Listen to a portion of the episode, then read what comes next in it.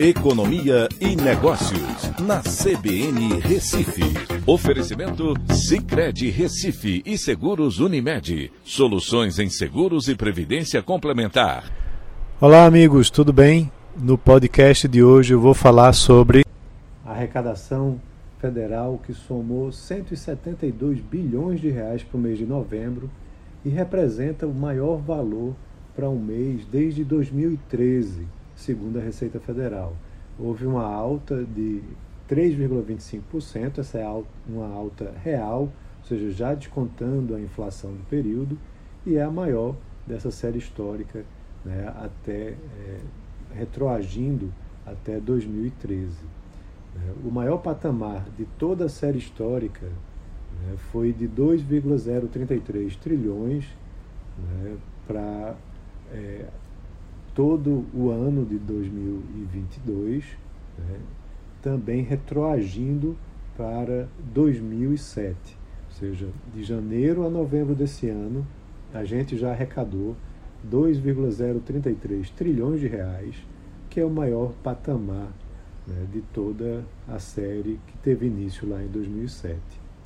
Isso mostra que há uma atividade econômica forte é, nesse ano, né, com elevação das receitas, é, e isso ajuda né, para que o governo consiga encerrar o ano né, pela primeira vez com um superávit primário nesses últimos oito anos.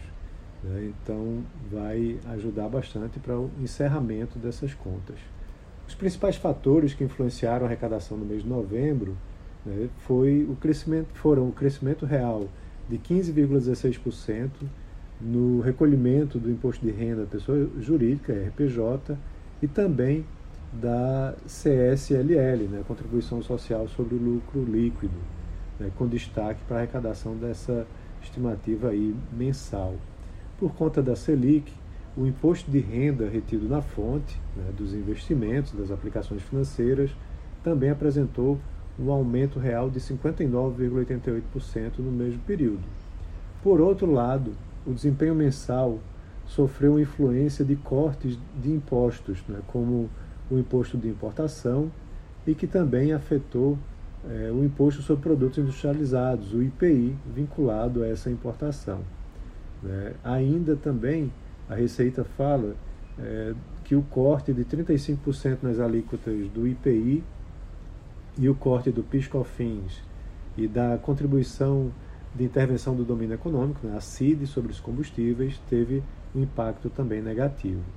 É, a CID né, representou uma renúncia de 3,75 bilhões no mês e de 22,1 bilhões no ano. Né. É importante, é interessante a gente ver que o governo federal deixou de arrecadar 107,33 bilhões de reais nos 11 primeiros meses desse ano por conta de desonerações tributárias. Em 2021, esse montante tinha sido de 65,95 bilhões. Né? E aí você vê que realmente a economia né, está com uma atividade mais forte, gerando mais impostos e tem, claro, esse efeito também da Selic que a gente viu. Então é isso. Um abraço a todos e até a próxima.